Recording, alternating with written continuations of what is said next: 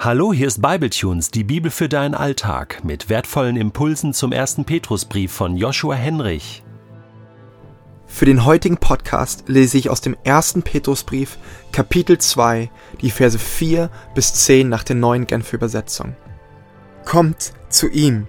Er ist jener lebendige Stein, den die Menschen für unbrauchbar erklärten, aber den Gott selbst auserwählt hat und der in seinen Augen von unschätzbarem Wert ist.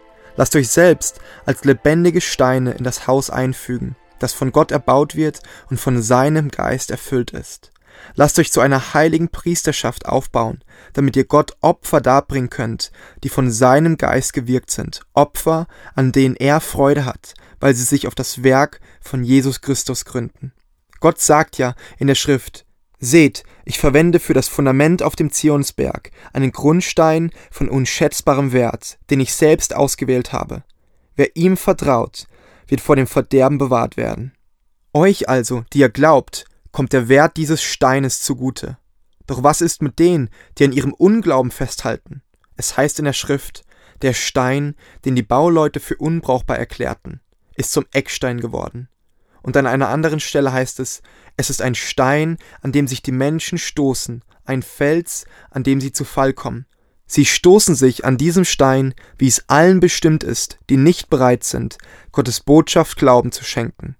Ihr jedoch seid das von Gott erwählte Volk. Ihr seid eine königliche Priesterschaft, eine heilige Nation, ein Volk, das ihm allein gehört und den Auftrag hat, seine großen Taten zu verkünden die Taten dessen, der euch aus der Finsternis in sein wunderbares Licht gerufen hat. Früher wart ihr nicht Gottes Volk, jetzt seid ihr Gottes Volk. Früher wusstet ihr nichts von seinem Erbarmen, jetzt hat er euch sein Erbarmen erwiesen.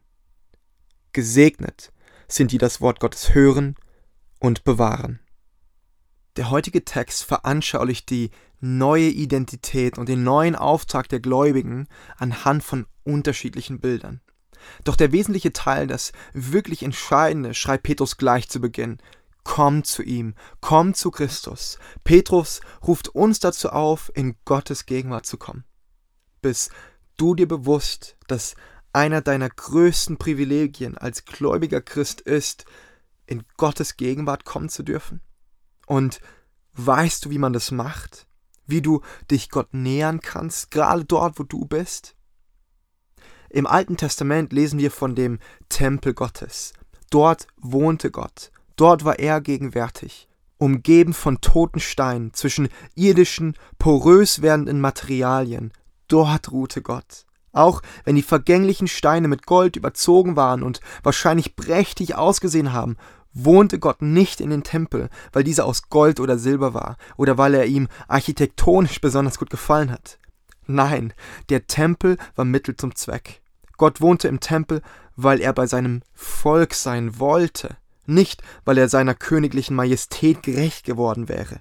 Du kannst dir das in etwa so vorstellen, als würde ein großer König seinen Palast verlassen, um vor der Stadt bei den Bauern zu wohnen, einfach weil er so gerne Zeit mit ihnen verbringt. Schon im Alten Testament wird deshalb deutlich, nicht du näherst dich Gott. Nein, Gott nähert sich dir. Wie solltest du dich auch ihm nähern? Wir sind doch die Bauern und er ist der König. Doch dass der König zu den Bauern kommt, darin liegt die Kraft des christlichen Glaubens. Das versucht auch Petrus zu verdeutlichen. Deshalb schreibt er, lass dich als lebendiger Stein in den Tempel einfügen. Der Tempel steht für Gottes Gegenwart. Und wenn Petrus betont, du wirst eingefügt, dann bedeutet das, du bringst dich nicht selbst in die Gegenwart Gottes, nein, du wirst in die Gegenwart Gottes gebracht. Nicht du fügst dich ein, du wirst eingefügt. Die Frage ist also, wie werde ich eingefügt? Ganz alltäglich. Gottes Geschenk anzunehmen ist eine Lebensaufgabe und jeder darf das unterschiedlich gestalten. Ich mache das zum Beispiel durch ein schlichtes Gebet in meinem Alltag. Hier bin ich Gott. Mit diesen Worten halte ich mich hin, werde ruhig. Hm, mehr kann ich gar nicht tun.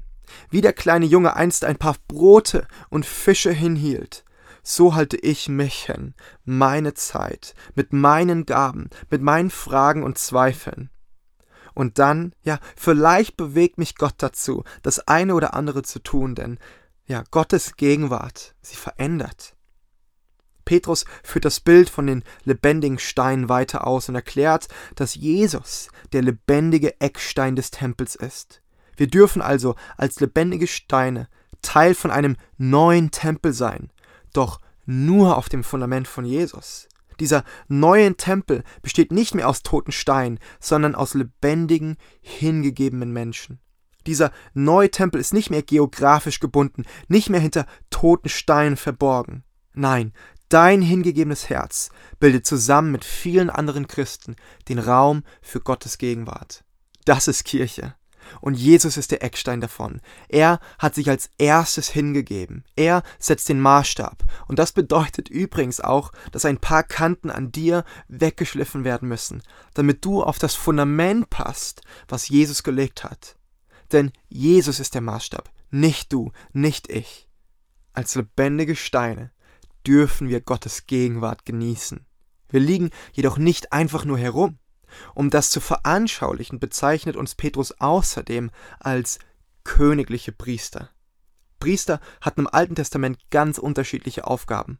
Als Heilige war es nur ihnen erlaubt, in dem Tempel, also in der Gegenwart Gottes, zu sein. Und als Auserwählte waren sie dafür zuständig, Gott auf eine besondere Art und Weise zu dienen und ihn anzubeten. Opfer dazu bringen, um die Menschen mit Gott zu versöhnen das Volk zu segnen und Gottes Gesetze weiterzugeben. Zusammenfassend könnte man also sagen, dass die Priester eine Art hm, ja, Brücke zwischen Gott und dem Volk Israel waren. Wenn Petrus nun dich und mich als Priester bezeichnet, so ist das eine Revolution. Du und ich, wir können damit in die Gegenwart Gottes kommen. Wir brauchen keine Brücke, keinen Heldenpastor mehr. Gott ruft uns genauso zu sich. Das hat Petrus ja schon zu Beginn seines Briefes erklärt. Wir sind in Christus auch Auserwählte und genauso berufen. Doch damit verbunden ist ein spezifischer Auftrag. Du sollst jetzt die Brücke zwischen Gott und der Welt sein, Gottes Gegenwart in die Welt tragen, dort wo du bist. Du sollst jetzt den Segen Gottes weitergeben. Du sollst Gott jetzt dienen und ihn anbeten mit dem Vorrecht, lebendige Steine sein zu dürfen, ja königliche Priester, geht also auch eine Verantwortung einher. Doch alles beginnt mit den Worten aus Vers 4. Komme zu ihm. Du darfst in seine Gegenwart kommen. Du bist teuer eingeladen. Und du kommst in seine Gegenwart, indem du hingebracht, eingefügt wirst. Sich Gott hinzuhalten, gleich wie der kleine Junge Brote und Fische hingehalten hat. Das zu lernen ist eine der größten und wichtigsten Dinge im Leben überhaupt. Probier's doch mal aus. Halte dich Gott doch heute mal im Vertrauen auf seine wundersame Hand hin. Wer weiß, was er aus dir machen kann, wenn er mit ein paar Leiben Brot Tausende versorgen konnte.